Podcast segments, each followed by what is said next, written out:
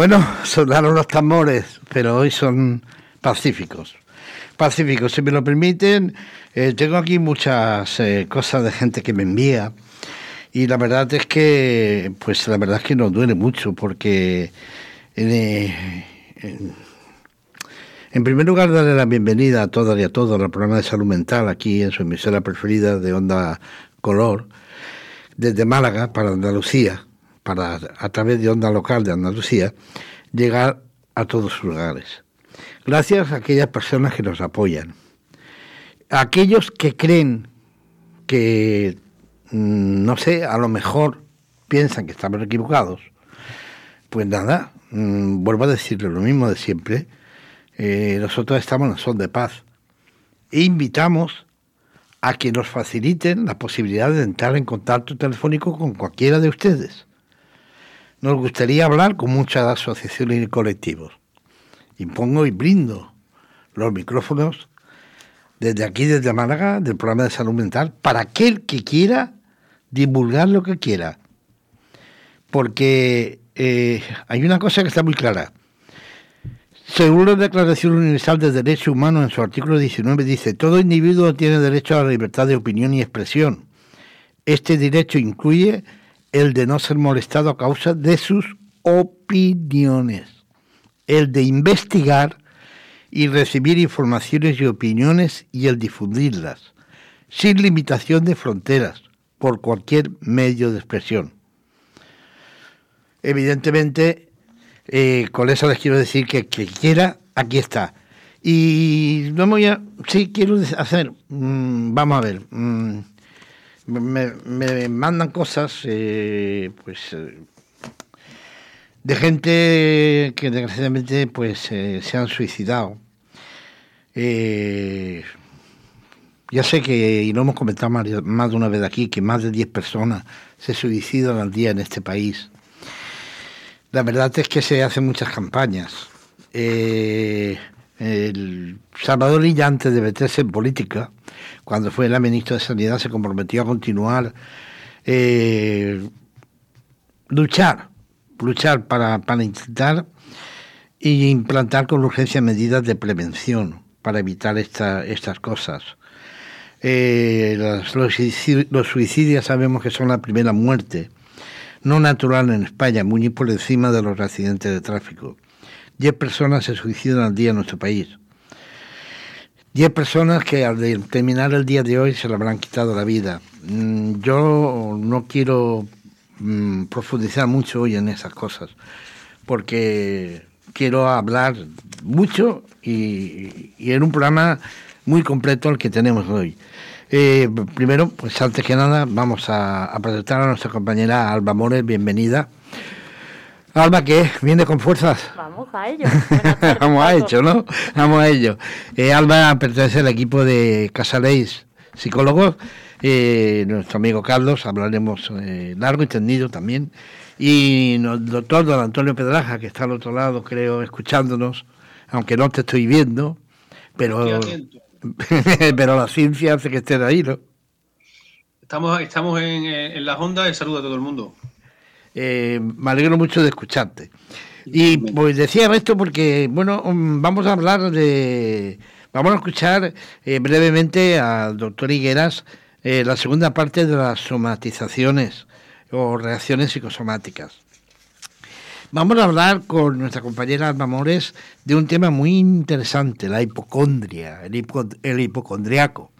Y es un tema que seguro que, que Antonio le va a seducir. Y, terminaremos, son tantas cosas, terminaremos hablando, ni más ni menos, señores y señores, con Carlos Aguilera, secretario de la Asociación Española de Enfermería de Salud Mental. Carlos es enfermero nativo y trabaja en una unidad de salud mental en Málaga. Con él hablaremos. Fíjense ustedes qué programa, casi nada. Eh, eh, para empezar, eh, Antonio, algo que acabamos de comentar en el programa de pensionistas que acaba de terminar y que lo traigo a coacción. Hemos hablado eh, con una doctora, con una compañera tuya, eh, que, que hay que cuidarse mucho y hay que tener mucho cuidado con lo que está pasando, ¿no? Con la COVID. pues mm, hemos vuelto a dar otro pendulazo. Eh, la tercera nos ha pillado de pronto y creo que estamos viendo las consecuencias de habernos confiado demasiado. No sé si es el momento de extenderme o si luego quieres que hablemos más del tema. Luego, luego, luego hablaremos. De momento ya tenemos una pincelada porque ya eh, eh, también Carmen González, la presidenta de Basta Ya, la doctora, hemos hablado extensamente de ese tema, aunque no en este programa. Eso lo hablaremos contigo. Eh, para, para ir entrando en calor, tengo un montón de, de papeles, me voy a volver loco, ¿eh? Esto no puede ser. ¿Por qué se produce? ¿Qué es un hipocondriaco? Pues a ver, la, hipocondria es la, preocupación o el miedo a padecer una, una enfermedad o ya no ese miedo, sino incluso estar convencido de que, de que verdaderamente se tiene, se tiene esa enfermedad y a partir de algún pequeño síntoma físico, pues ya esa persona empieza a generar unas ciertas preocupaciones, comprobaciones. Es muy frecuente que usen mucho las comprobaciones en Internet, de buscar en, Internet, mm, visitan a muchísimos médicos. ahora Antonio que lo comente porque es un gran lastre para la, sanidad la cantidad de consultas que, y el tiempo que se invierte en atender a este tipo de, de personas con hipocondría. Eh, Antonio, ¿qué decís sobre eso? Pues que sí, que llegan muchos pacientes con miedo a enfermedades que no tienen, que es cierto que se convierte en una preocupación donde no hay enfermedad. Y cuando eso se, le va de mano al paciente, pues es muy difícil de, de volver a que ese paciente se tranquilice, porque ya da igual incluso que se hagan pruebas, aunque las pruebas sean normales, el paciente pues es muy reacio a toda explicación, es una situación que realmente se hace difícil. Eh, eh, en este caso, Alba, eh, ¿en, qué podrían ayudar los psicólogos, en este caso vosotros, a un enfermo hipocondriaco? Pues mira, sobre todo trabajar un poco la psicoeducación con ellos mm, comentarles que el dolor y trabajar con ellos, pues que el dolor es algo normal, como ya comentamos en, en, otros programas, pues bueno, el dolor es algo adaptativo, que todo tenemos y que bueno, que todos tenemos dolores de cabeza o dolores de estómago, pero son dolores dentro de la normalidad, que no por ello tienen que ser patológicos. Por otro lado también eh, trabajar con ellos su historia de dolor porque y, y reeducarlo un poco en qué síntomas atender o qué síntomas sí serían importantes mm, de consultar y cuáles y cuáles no. Un poquito de, aprendizaje de, en su historia de, de dolor. Y ya entrando un poco más en, tratamiento psicológico como tal, pues trabajar la aceptación de esos síntomas y de ese dolor que sería adaptativo, que es dolor que todos padecemos y no tiene por qué ser patológico.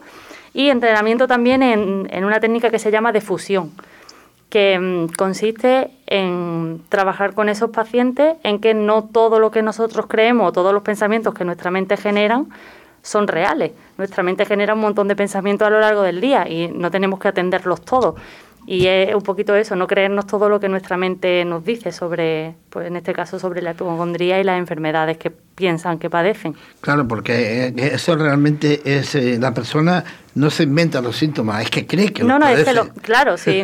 es que muchas veces esta preocupación y toda esta ansiedad y toda esta mm, psicología que, que conlleva estos problemas psicológicos hace que el síntoma esté ahí. Que es que es, muchas veces ellos se sienten invalidados, la persona con hipocondría se siente invalidada por, porque nadie le presta atención, nadie los cree, pero es que ellos verdaderamente el síntoma sí que lo, mm, sí que lo tienen y sé que lo sufren.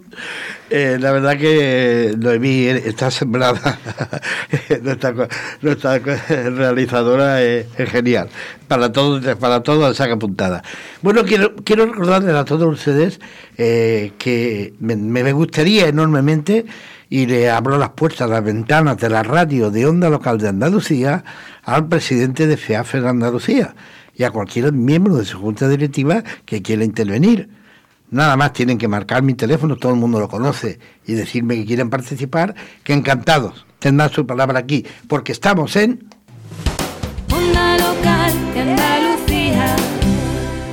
Y en Onda Local de Andalucía ha llegado el momento de escuchar brevemente lo que un gran psiquiatra y al que todo el mundo quiere muchísimo, como es Antonio Higueras, nos hable de esa segunda parte de las somatizaciones o reacciones psicosomáticas. Buenas noches, Paco, al equipo de Onda Color y a nuestros oyentes. Bueno, continuamos con estos bloques que nos habíamos propuesto divulgativos sobre los diferentes tipos de trastornos mentales. La semana pasada habíamos empezado con las somatizaciones, ese capítulo que recordamos son síntomas, manifestaciones corporales que no tienen una enfermedad conocida subyacente, que no se explica por una lesión, por una enfermedad, y sí es la manifestación de una causa psicológica, es decir, que eh, conflictos, problemas, dificultades emocionales cogen la vía de la expresión a través del cuerpo de esas manifestaciones, generalmente en forma de síntomas dolorosos, es lo más frecuente. La semana pasada estuviste hablando del dolor. Bueno, pues buena parte de las somatizaciones son expresiones de dolor, también manifestaciones digestivas y también disfunciones sexuales. Bueno, eso es lo que llamamos trastorno de somatización, que incluye pues varias de esas manifestaciones. Dijimos también que hay otra forma de expresar esa sintomatología corporal dentro de un trastorno delimitado que se conoce como histeria, como histeria de, conversión. Vamos a tratar de delimitarlo de lo anterior. Realmente es otra somatización más, pero tiene algunas peculiaridades que nos hacen diferenciarla y voy a tratar de hacerlo. Eh, llamamos histeria de conversión aquellas manifestaciones corporales que son expresión de una falsa, subrayo lo de falsa, eh, sintomatología neurológica. No por falsa significa que la persona lo finja, ni mucho menos. Es que no hay una enfermedad neurológica detrás de esos síntomas. Ahora cuando veamos algunos se resultará más claro. Las manifestaciones neurológicas se suelen expresar en el terreno sensorial de los sentidos, es decir, por ejemplo, en el sentido del tacto.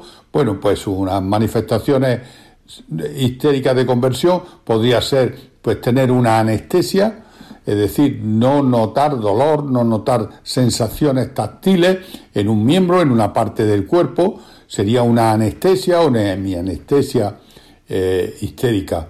En el terreno motor, bueno, siguiendo todavía con los órganos sensoriales, pues la visión, por ejemplo, que es la vista, otra función sensorial, bueno, pues podría haber cegueras, cegueras histéricas, la persona no ve, realmente no ve nada, pero no hay nada, sus órganos visuales están, sus globos oculares, su retina, todo está perfectamente bien y sin embargo ellos no ven. O no pueden hablar y tendrían una afasia, una afasia histérica o una sordera histérica, es decir, afectando a cualquiera de los órganos sensoriales y de origen psicológico por un mecanismo que Freud describió de conversión que significa expresar por esa vía eh, aquellos conflictos, aquellas causas psicológicas que son las que soportan el síntoma. Por eso, con alguna frecuencia se puede ver en sus síntomas, en los síntomas que hemos descrito, se puede ver una expresión simbólica, es decir, algo recuerdan el conflicto que subyace. Así que alguien que no puede tolerar ver una situación determinada, verla en el sentido más simbólico, pues, pues manifiesta una ceguera. Es una manera de no ver esa realidad tan dolorosa. O recuerdo el caso de una paciente que tenía medio cuerpo anestesiado y era el medio cuerpo de la cama que contactaba, medio cuerpo suyo, que en la cama contactaba con la presencia de, de su pareja, de su marido, sobre el que tenía pues un gran rechazo porque era alcohólico, le producía todo tipo de malos tratos y de alguna manera ese conflicto se, así entre comillas, se compensaba insensibilizando esa parte que, que, lo rozaba. Bueno, muy simbólico, muy poético, pero a mí se me quedó muy grabado y es bastante descriptivo. En otro tipo de manifestaciones dentro de la histeria de conversión están las alteraciones motoras. Puede haber, pues, mm, trastornos en la marcha, en el mantenerse de pie, en la motricidad, una parálisis, son frecuentes las parálisis histéricas que no se corresponden con lo que sería una parálisis siguiendo los cauces de la inervación que nosotros conocemos en anatomía, en neurología, y por lo tanto podemos muy bien delimitarlo. Insisto, el paciente no lo finge, lo tiene, lo padece, para él es totalmente real y lo sufre. Y la tercera forma es frecuente, tanto la inmovilidad como si estuviera en coma, sin reacción, episodios de, de desvanecimiento más o menos prolongados, como las convulsiones, era lo más frecuente. Desde luego en poblaciones primitivas, en países con menor desarrollo, es frecuente que ante emociones importantes, determinadas etnias, pues caen en un ataque, eh, como un ataque de nervios, eh, un ataque convulsivo, que se parece a la epilepsia y no tiene nada que ver con un ataque epiléptico. Nosotros viéndolo podemos diferenciarlo perfectamente, pero todo el mundo se alarma mucho y actúa como si estuviera ante un ataque epiléptico, monta una ambulancia y tal. En definitiva, pues en ese terreno, en el sensorial, en el motor, en, los movimientos, se pueden dar los síntomas de la histeria de conversión, siempre de alguna manera en el territorio de lo que sería una enfermedad neurológica que no es tal. Hay unas características generales de estas manifestaciones, que no siempre se dan todas, pero que es frecuente que se presenten. Una es la alta sugestibilidad. Es decir, en términos generales, son personas muy sugestionables. Eso puede ser utilizado terapéuticamente en ese momento, pues aludiendo a que, por ejemplo, bueno, pues mire, ya está recibiendo más irrigación sanguínea, se nota por el color de la piel que está afluyendo sangre a sus vasos, va a recuperar la movilidad. Bueno, con, eh, bueno, pues con eh, sugerencias puede sugestionarse en el terreno de la hipnosis, ha sido muchas veces utilizado y, ampliamente eh, utilizado como técnica terapéutica en el principio del siglo con la histeria, con la histeria de conversión, mediante la sugestión histérica, salían a reducir aquellos traumas y aquellas manifestaciones que conflictualizaban. Así, las escenas que todos recordamos de Charcot, en París, etcétera. Otra característica es que se acentúan con el público. No son fingidores, no fingen, no me cansaré de repetirlo, pero eso no quita que eh, son sensibles al público. De tal manera que cuando se da un síntoma histérico, unas compulsiones, nosotros apartamos a todo el mundo porque la presencia de público, de personas, cuanto más preocupado esté, es como el oxígeno con el fuego, o sea, crecienta. Así que eh, procuramos que haya la menor presencia de público eh, presente. También un síntoma, una característica interesante, que nosotros le ponemos un nombre muy cursi en francés, belle indifference, que significa bella indiferencia. Bueno, ¿cómo nos sorprende que una persona, por ejemplo, que tiene una ceguera histérica, que no ve, que está ciega, que para ella está ciega, pues eh, eh, no hay una correlación con su preocupación, es decir, están como un poco indiferentes frente al drama de ese síntoma. Cualquiera que se ha quedado ciego, pues estaría pues, francamente y sin embargo, pues hay una cierta ah, indiferencia sobre esas manifestaciones. Nunca se da todo en medicina como dos y dos son cuatro, pero con frecuencia aparece y por eso se describe. Esa a grandes rasgos es la histeria, la histeria de conversión. Así que hemos separado del amplio capítulo de las somatizaciones esta entidad, la histeria de conversión, por una cuestión porque está muy denostado el término de histeria, que se utiliza casi como insulto de manera peyorativa, y porque tiene estas características que lo hacen diferente a los otros que antes comentamos la semana pasada. No quisiera concluir este apartado sin señalar que también, y para una cierta confusión, nosotros apelamos a la misma terminología de histeria, que viene de hístero, útero, porque es más frecuente en las mujeres. Bien, eh, nosotros utilizamos este término también para describir un tipo de personalidad determinado. Que nadie con una manifestación de este tipo se sienta aludido, porque todos tenemos manifestaciones de la, diversas de la personalidad y llamamos un trastorno de la personalidad cuando son muy acentuadas y produce una gran disfunción en la conducta y en el desenvolvimiento social. Bueno, pues llamamos trastorno de personalidad histérico, que no tiene nada que ver con los síntomas histéricos que he escrito, y que una persona que tiene síntomas histéricos puede o no puede tener una personalidad histérica. Bueno, pues la personalidad histérica se caracteriza por lo siguiente. Primero, pues una gran teatralidad, es decir, son muy demostrativos, todo lo suyo se amplifica, toma unas dimensiones, ya sea narrando una tragedia como un evento cualquiera de la vida cotidiana, un sueño, todo es muy teatral, muy exagerado, muy teatral, muy desmesurado en su eh, manifestación. Otra característica es la seducción, la erotización de las relaciones. En la histeria es muy frecuente la seducción eh, como arma, es decir, que se relacionan, es difícil que no esté por medio intento de seducción, una erotización de las relaciones. Hombre, a pequeñas dosis se puede decir, para distender, que a los varones, pues siempre esa característica femenina histérica seductora, pues es muy atractiva. Pero yo estoy llamando la atención de trastornos mucho más serios y donde la persona está muy prendida en ese tipo de personalidad, con esas manifestaciones que totalmente le disfuncionan. Otra característica, aparte de la erotización y aparte de la realización es la mentira. Son personas muy mitómanas que crean grandes fantasías, que crean grandes mentiras, casi siempre con un objeto, que esto es importante, de ser el centro. Tiene que, eh, algo así, si me permiten también la distensión, antes muerta que sencilla. Vamos, que en un velatorio casi envidiarían al muerto porque es el protagonista. Siempre tiene que ser el centro de atención y para ello inventan cosas, atraen la atención de una manera o de otra, hasta incluso victimizándose mucho y narrando muchas penas. La cosa es tener público y ser objeto de atención. Estas son las características más frecuentes de la histeria.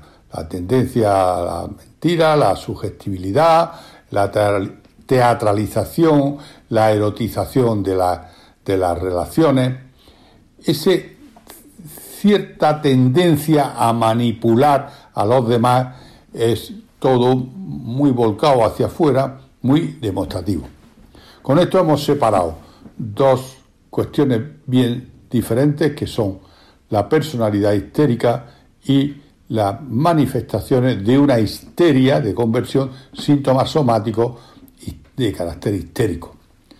Se pueden dar las dos cosas juntas, se puede tener una personalidad y unos síntomas histéricos somáticos conversivos o pueden estar separados. La próxima semana cerraremos este capítulo que nos hemos propuesto de las expresiones corporales, de los eh, síntomas físicos que tienen una base psicológica, hablando del Munchausen y de la simulación, que son dos cosas también interesantes para poder describir. Bueno, pues eso es todo. Espero que haya sido asequible para el no especialista. Eh, pues muchas gracias, eh, maestro. Eh, contigo la verdad es que tienes ese poder de, de, imantar a la gente, de que la gente se queda, yo diría que en, en total relax cuando escucha tus palabras. Eh, ¿Es así, querido doctor Pedraja? Sí, eh, siempre es muy agradable escuchar a Antonio. Un saludo desde aquí. Eh, bueno, mientras vamos, vamos a ver si, si, podemos hablar con Noelia, aunque sea dos o tres minutitos, a ver si Noemí lo intenta y conseguimos por lo menos saludarla y, ver que está un poquito mejor. un paciente aprensivo no es un paciente hipocondriaco. No, no es lo mismo. o, un paciente hipocondriaco puede ser aprensivo o no, pero no es lo mismo ser aprensivo ante la enfermedad ser hipocondriaco. Incluso el hipocondriaco muchas veces prefiere tener un diagnóstico de enfermedad porque así se quita la incertidumbre de si tengo, no tengo, tengo, no tengo tal enfermedad. Entonces no, no, no sería el mismo concepto. Eh, la verdad que a veces, eh, eh, evidentemente, ese, ese trastorno crónico que es el, el, hipocondriaco requiere un enfoque multidisciplinar, ¿no? A través de, de una serie de, de, visitas eh, en las que vosotros, dentro de la psicología, sois capaces de reconducirlo. Hombre, claro, como he comentado antes, hay diferentes técnicas con las que se puede trabajar con una persona hipocondríaca. Al final es aprendizaje. Ellos han aprendido a prestarle atención a esos síntomas y, y a partir de ahí, pues, creer, hacerse ciertas creencias y, creérselas y ahí todo, toda la conducta posterior, al final es aprendizaje, si se trabaja con ellos a reenfocar el problema de otra forma, no prestar tanta atención al síntoma, porque cuanta más atención le prestas al síntoma, más crece. Entonces, un poco trabajar con ellos pues desde esa línea. Eh, Antonio, eh, volvamos un poquito al tema de que nos preocupa, que son las vacunas, la COVID, los hospitales, las saturaciones. ¿Qué tenemos que decir? Bueno, pues para empezar, eso que volvemos a estar encerrados, que hemos pasado de una confianza, yo creo que ha habido una confianza excesiva, parecía que esto se estaba pasando, y pues en el momento que nos hemos relajado, estamos otra vez eh, pues dando otro pendulazo hacia pues la, alta incidencia de la enfermedad, a llegar a una tercera ola. creo que todos hemos visto cómo no hemos relajado en general y como ves eh, situaciones no hace falta ver la tele sino que vemos a veces que vamos paseando por, Málaga y nos encontramos pues muchas personas que están en unas terrazas que sin ningún tipo de control con una confianza extrema eh, sin mascarilla entonces eso al final pues nos está eh, pasando factura y las autoridades tienen que volver a hacer otra vez otro golpe fuerte para evitar pues el la saturación del sistema sanitario y el que no se pueda atender correctamente a todos los pacientes que tienen peores evoluciones y que necesitan ingresos, UCIs y que, pues, por desgracia, pues más fallecimientos que hace eh, pues prácticamente que menos de un mes. ¿no? Ha cambiado radicalmente la situación. Eh, querido compañero, tenemos a doctorado a nuestra querida compañera Noelia. Noelia, hola. Hola, buenas tardes, ¿qué tal? Encantada de hablar con vosotros. Hola, un beso fuerte. ¿Cómo estás? Pues mira, estoy algo mejor. la verdad que la situación de fuera no ayuda mucho. De fuera digo porque como vivo en este confinamiento, autoconfinamiento, no ayuda mucho porque ve la inconsciencia de la gente y las cosas cuando te pasan de cerca, cuando te ves que tienes una enfermedad crónica y, tienes miedo a ir a un hospital porque sabes lo que te vas a encontrar, cuando a diario te enteras del fallecimiento de una persona, cuando pues esto se hace cuesta arriba, se hace muy cuesta arriba. Eh, y psicológicamente la verdad que pasa factura. Yo ahora más que nunca, vosotros me conocéis y que me conozco un poquito sabe que yo soy de un carácter alegre, mm, bromeo sobre mis propias cosas siempre, pero sí que es verdad que todo esto está afectándome a mí personalmente y supongo que a todos los que están en mi situación, o por lo menos a los que yo hablo, mucho, muchísimo. Pues eh, ya sabes que te queremos mucho, te echamos de menos y que se te hace falta que un día nuestra psicóloga Alba eh, pues eh, charle contigo a tu disposición. Encantada, yo encantadísima. Encantadísima, muchas gracias. Eh, por lo menos sabemos que nos sigues todas las semanas en el programa. Yo sí, sí. Mm, tengo que reconocer que alguna que he hecho mucho de menos y que estoy deseando volver y que y que bueno, eh, hay un sentimiento encontrado cuando escucho, porque digo, ay, ojalá pudiera estar ahí, pero, y me pongo un poquillo tontona, pero la verdad que me siento muy orgullosa del programa que estáis haciendo, porque mm, es que soy unas máquinas que no tengo otras palabras que deciros. Antonio. Pues solamente saludarla, que me alegro mucho de escucharla a través de la radio y que Estamos esperando que vuelvas con tu chispa de siempre. Un beso grande, cuídate. Pues sí, muchas gracias. Mira, pues hablando de chispa, ¿puedo hacer, puedo señalarme como siempre sí, antes de claro, claro, claro. Pues mira, si me cortáis muy, eso le echamos la culpa a la medicación, ¿vale?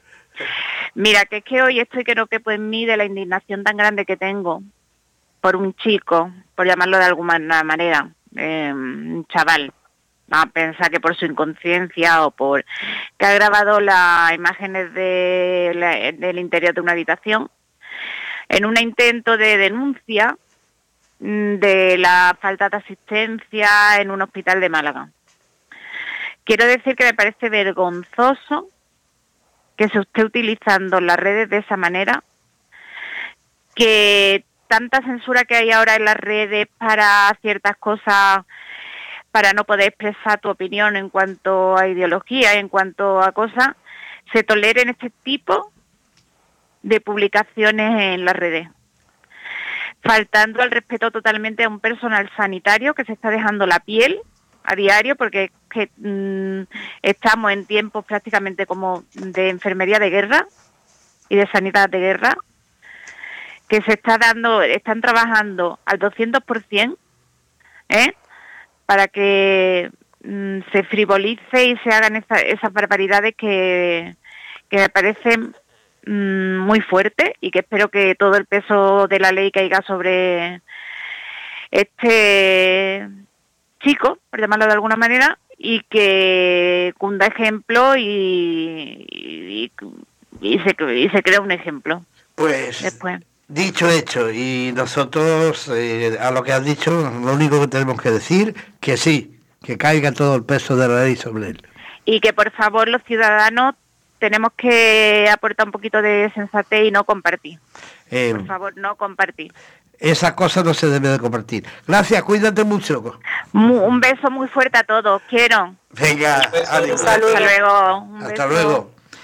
Bueno, pues la verdad es que sí. Eh, no se debe de abusar en las redes de criticar, eh, porque bastante están pasando la sanidad pública, eh, los enfermeros, las enfermeras los médicos que están saturados, súper saturados, para que alguien intente utilizar eh, con grabaciones eh, que se van repitiendo de uno a otro. No, dejémoslo aparte.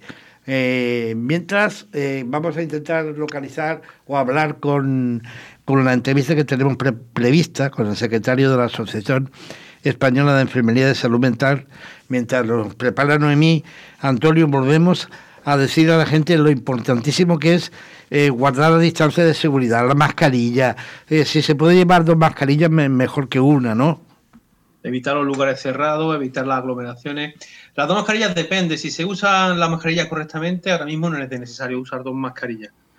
Eh, hay que cuidar pues los tiempos que tienen de uso, pues que, que en principio las mascarillas quirúrgicas son cuatro horas, las FFP2 son 8, pero bueno, también hay que tener en cuenta que las FFP2 también se pueden lavar, reciclar, hay que tener, pero siempre eso, tener una medida de prudencia. Y creo que nunca hemos insistido en este programa. Yo creo que en este programa a veces no, quiero hablar de cosas distintas, lo que es salud mental, pero no he nombrado hasta ahora la vacunación y tengo que hablar de la vacunación de una manera eh, em, tranquilizadora porque están corriendo muchos bulos en, contra de la vacunación y la vacunación es necesaria. Necesitamos la vacunación. Es decir, sin vacunación estamos con eh, miles de, fallecidos, miles de ingresos, tasa acumulada es tremenda, hemos vuelto a la tercera ola eh, y con vacunación aunque hay, vaya efectos secundarios, van a ser siempre efectos secundarios menores, hasta ahora nos han descubierto, nos han descrito, perdón, eh,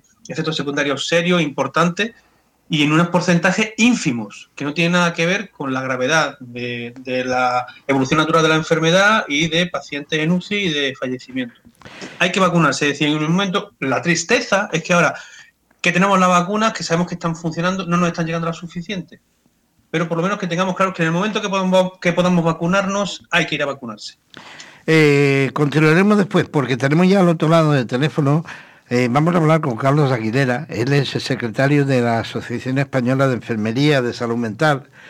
Carlos es enfermero en activo que trabaja en una unidad de salud mental en Málaga.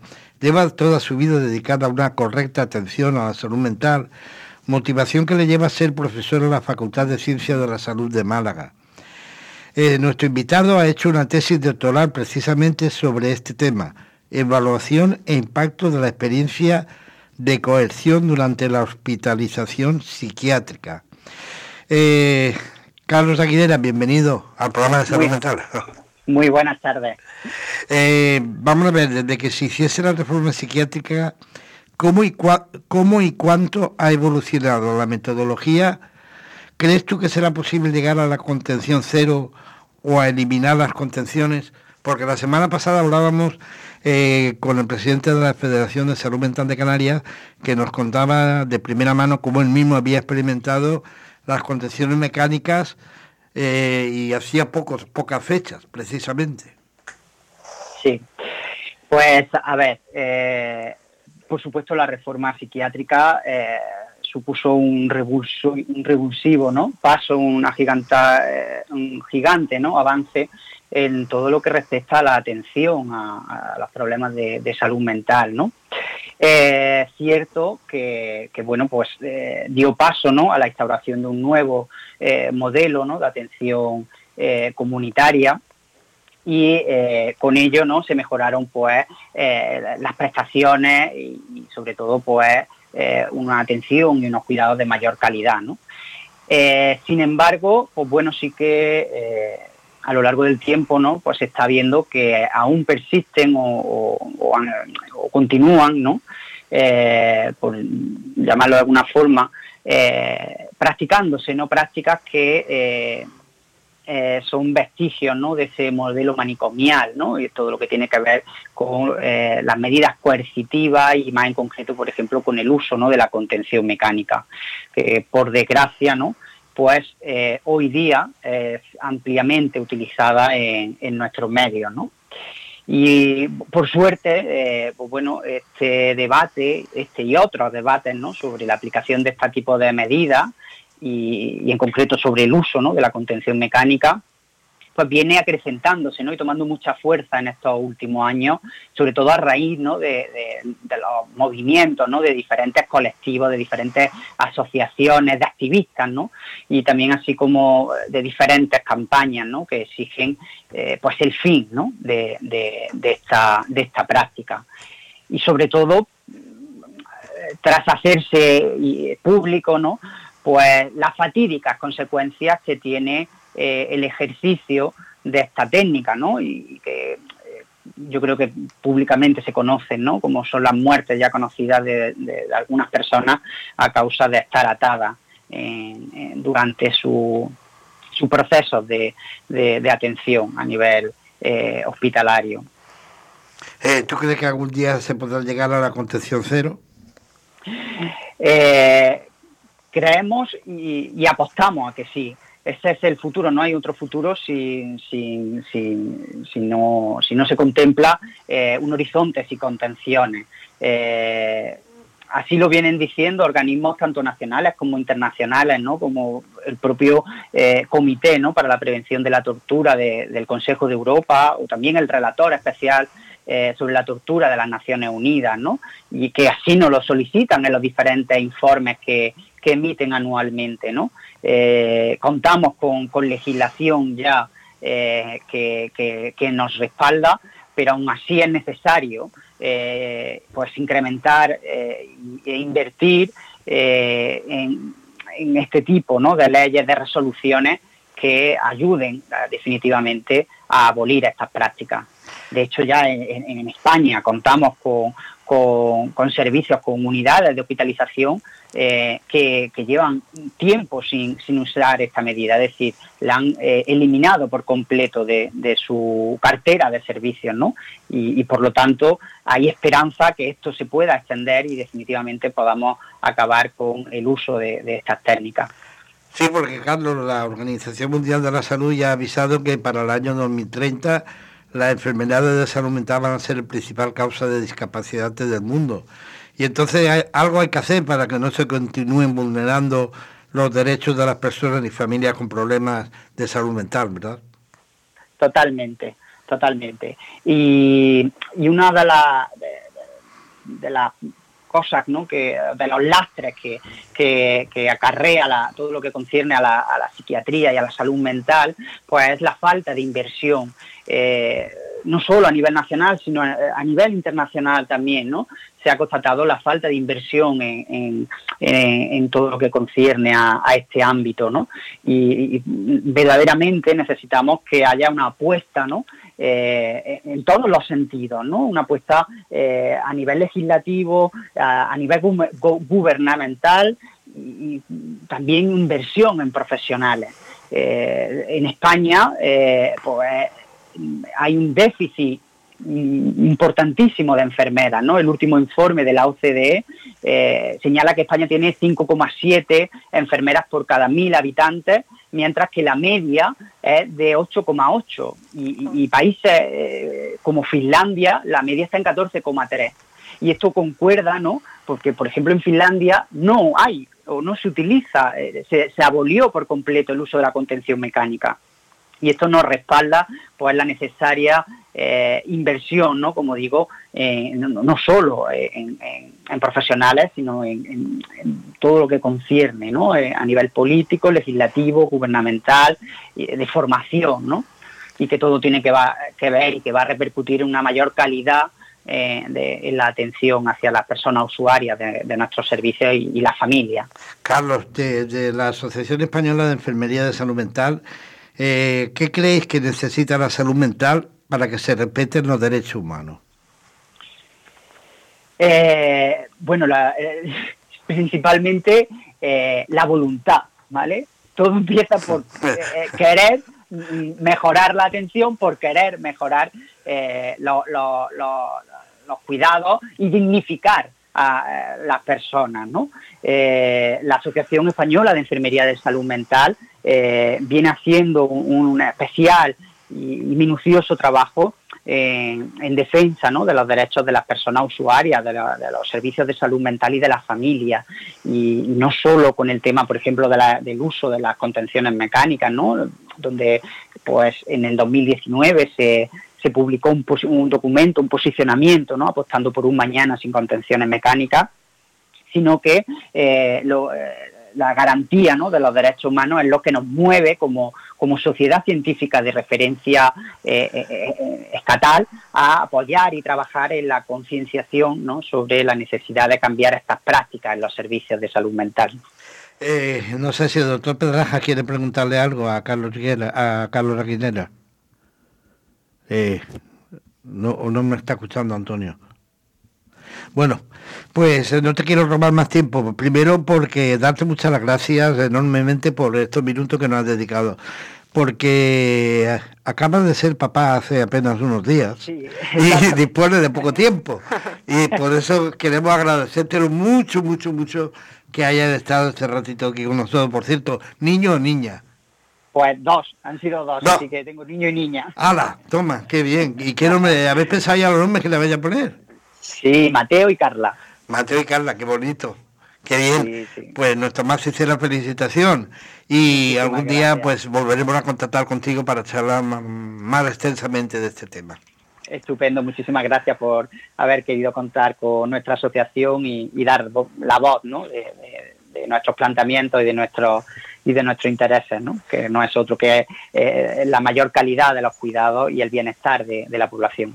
Muchas gracias. Venga, de nada, vosotros. Un saludo cordial. Pues la verdad es que uno se queda así un poco mmm, contrapuesto. Menos mal que hay personas luchando y trabajando, como es eh, esta Asociación Española de Enfermería de Salud Mental. Antonio, ¿tú me estás escuchando? Es que cuando he querido hablar se me tenía el micrófono cortado y no he ah, podido entrar. No has podido entrar. Ay, Dios mío. Una entrevista muy interesante. La verdad que. Pues, sobre protocolo, ¿cómo se hace? A veces no es fácil. Entiendo que no es fácil y tiene que ser a base de protocolos, me imagino. Porque hay circunstancias en que el paciente en el momento agudo eh, a veces hay que recurrir, aunque sea precado, tiene que ser puntualmente con unas circunstancias que deben cumplirse unos requisitos y hacer las cosas lo suficientemente bien para retirarlas en su momento, claro. Eh, pero sí, es cierto que es una situación muy difícil y al final coincido con él, es que el problema muchas veces es de personal, es que cuando los servicios están saturados, eh, al final pues no se hacen bien las cosas. Claro, pero es que ya sabemos cómo funcionan las cosas aquí, desgraciadamente. Eh, volvemos con Alba. Alba, eh, recuérdanos, porque vaya a empezar ese Milfunes, ese taller en el que todavía la gente se puede apuntar. Sí, estamos todavía, tenemos las puertas abiertas.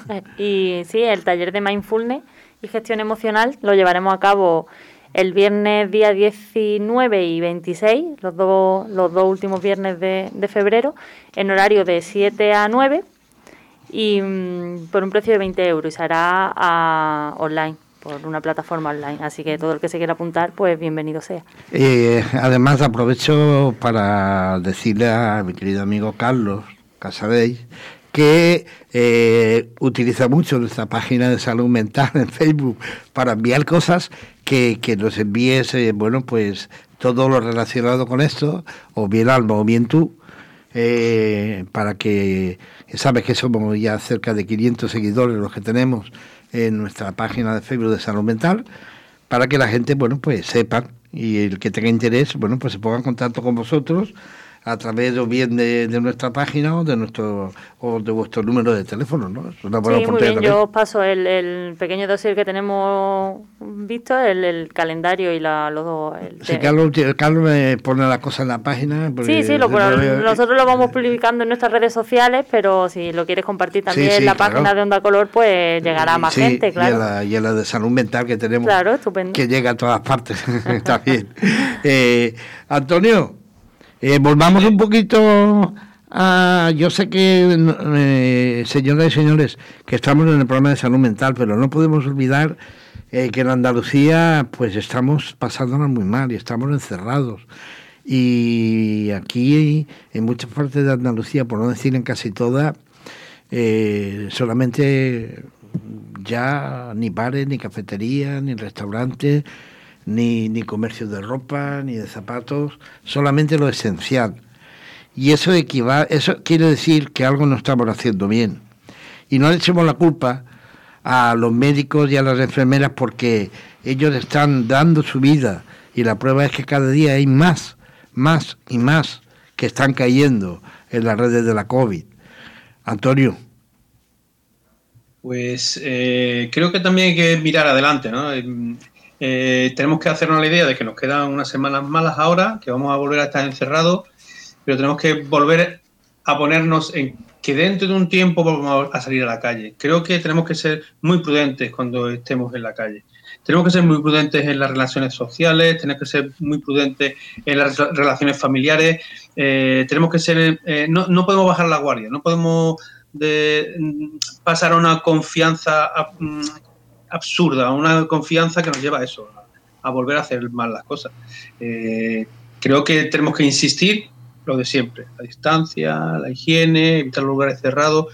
Eh, ha pasado, ha pasado en las reuniones familiares, está pasando en, las situaciones de reuniones sociales en las que pues no se respetan las circunstancias y al final pues estamos otra vez con una incidencia elevadísima. Tenemos que evitar pues eh, una saturación que no va a hacer no atender suficientemente bien a las personas que se peor.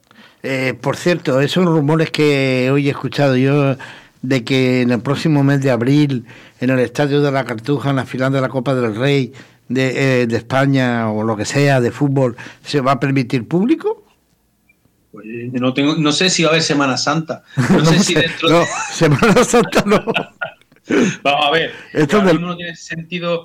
Es que mm, creo que nos está pasando a todos, que es que salimos a la calle a hacer una compra y no sabemos si nos vamos a encontrar la tienda abierta o cerrada. No sabemos si estamos dando un paseo fuera de hora y que va a venir la Guardia Civil y nos va a echar el, guante. Eh, no, yo no me aventuraría a decir que un partido que va a ocurrir dentro de, no de ya una semana o dos, sino de tres días, ¿qué es lo que va a pasar? Todo, todo, las autoridades están cambiando en cada momento porque tenemos que hacer caso de la incidencia que va cambiando y que nos hace plantear nuevas estrategias pues de, control poblacional. Eh, pues eh, ya saben ustedes que nos tenemos que cuidar mucho en toda Andalucía. Y, bueno, Alba, eh, Carlos, Alba, Alba, Carlos, Carlos 6, preparando, bueno, pues como decía yo, ese taller y siempre dispuestas a, ayudar a quien lo necesite, ¿no? Sí, bueno, nuestras puertas están siempre abiertas, claro que sí, a cualquier persona que necesite ayuda, pues tiene nuestro nuestro teléfono, el mío es el 623 19 51 29 y tanto yo como mi compañero Carlos pues estaremos encantados de, atenderlos, claro que sí. Evidentemente, si no ustedes entran a la página web, que es muy fácil, eh, ponen Carlos Casadei y ahí el psicólogo y enseguida saldrá el nombre de los dos y cualquier información. Yo quiero, ah, eh, si, ya me dice, desde control me dicen, mira que tienes tanto tiempo, pero ¿dónde estamos? Onda local de Andalucía.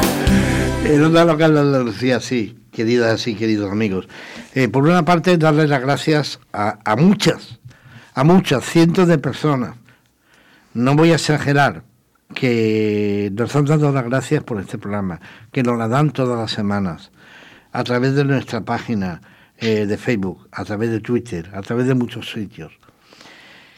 Y tender una mano, una mano enorme de amistad, porque si algo, yo no tengo la, desgracia de tener enfermos mentales, pero me he criado junto a la Asociación Afenes de Málaga desde sus inicios.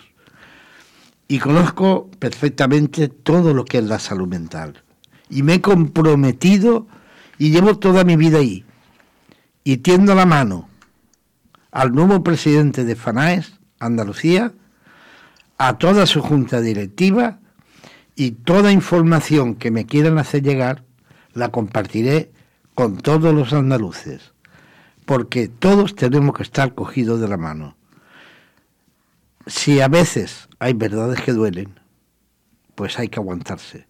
Pero, por favor, por la salud mental, por los enfermos, por las familias, cojámonos de la mano todos. Los que tenemos culpa, y los que nos hemos equivocado, bueno, pues nos hemos equivocado, si no pasa nada. Vamos a ver, yo soy el primero que me equivoco muchas veces al día. Y sé, y, lo acepto. Y entonces lo único que les pido a, bueno, pues en este caso, a, FANAES, a la Asociación Andaluza, que creo que, es le queda un trabajo enorme que hacer eh, en todas las provincias, en todas las ciudades andaluzas, es unidad unidad. Y yo desde aquí mis micrófonos están abiertos para todos. Y ojalá el nuevo presidente desde Huelva me llame y me diga, Paco, quiero en el programa, que yo gustosamente le atendré. Y a la presidenta de Aferes de Málaga, igual, Carmen, si bajas. Pero quiero decir una cosa, eh, y que quede clarísimo. Eh, a los trabajadores hay que respetarlos un trabajador tiene todos los derechos adquiridos en su trabajo. Eh, y yo sé por qué digo esto, no lo digo por decirlo, pero eso sí, de verdad, de corazón, dispuesto a colaborar, a que vengamos, a que engrandezcamos la salud mental, a que todos cogidos de la mano seamos una sola persona por y para la salud mental. En esas condiciones, estos micrófonos están abiertos para el que quiera. No tengo nada más que decir. Antonio, ¿tú tienes algo más que decir? Bueno, saludar a todos, eh, salud a todos y salud mental. Porque una cosa muy importante es que la situación es difícil, pero tenemos que irnos adaptando a esta nueva situación. Tenemos que hacer un poquito de eh, recapitulación de lo que hemos ganado, de lo que hemos perdido y hacer proyectos. Hacer proyectos porque de esta se va a salir. Seguro. Eh, pues gracias, Antonio. Una semana más. Un saludo. Eh, a ti, que decirte que es lo mismo. ¿no? ¿De qué pues vamos a hablar la semana que viene? Pues mira, como bien al principio del programa has comentado el, tema del suicidio, pues si quiere abordamos un poquito ese, ese, ese tema. Pues de ese tema hablaremos, del suicidio. Y ya sabe, el que quiera, que me llame en mi teléfono, porque estamos a vuestra disposición. Señoras y señores, desde Málaga, para todos ustedes, decirles que por favor tengan precaución, mucha precaución, que estén en sus casas, que no salgan si no es necesario porque queremos verlos a todos. Hasta la semana que viene.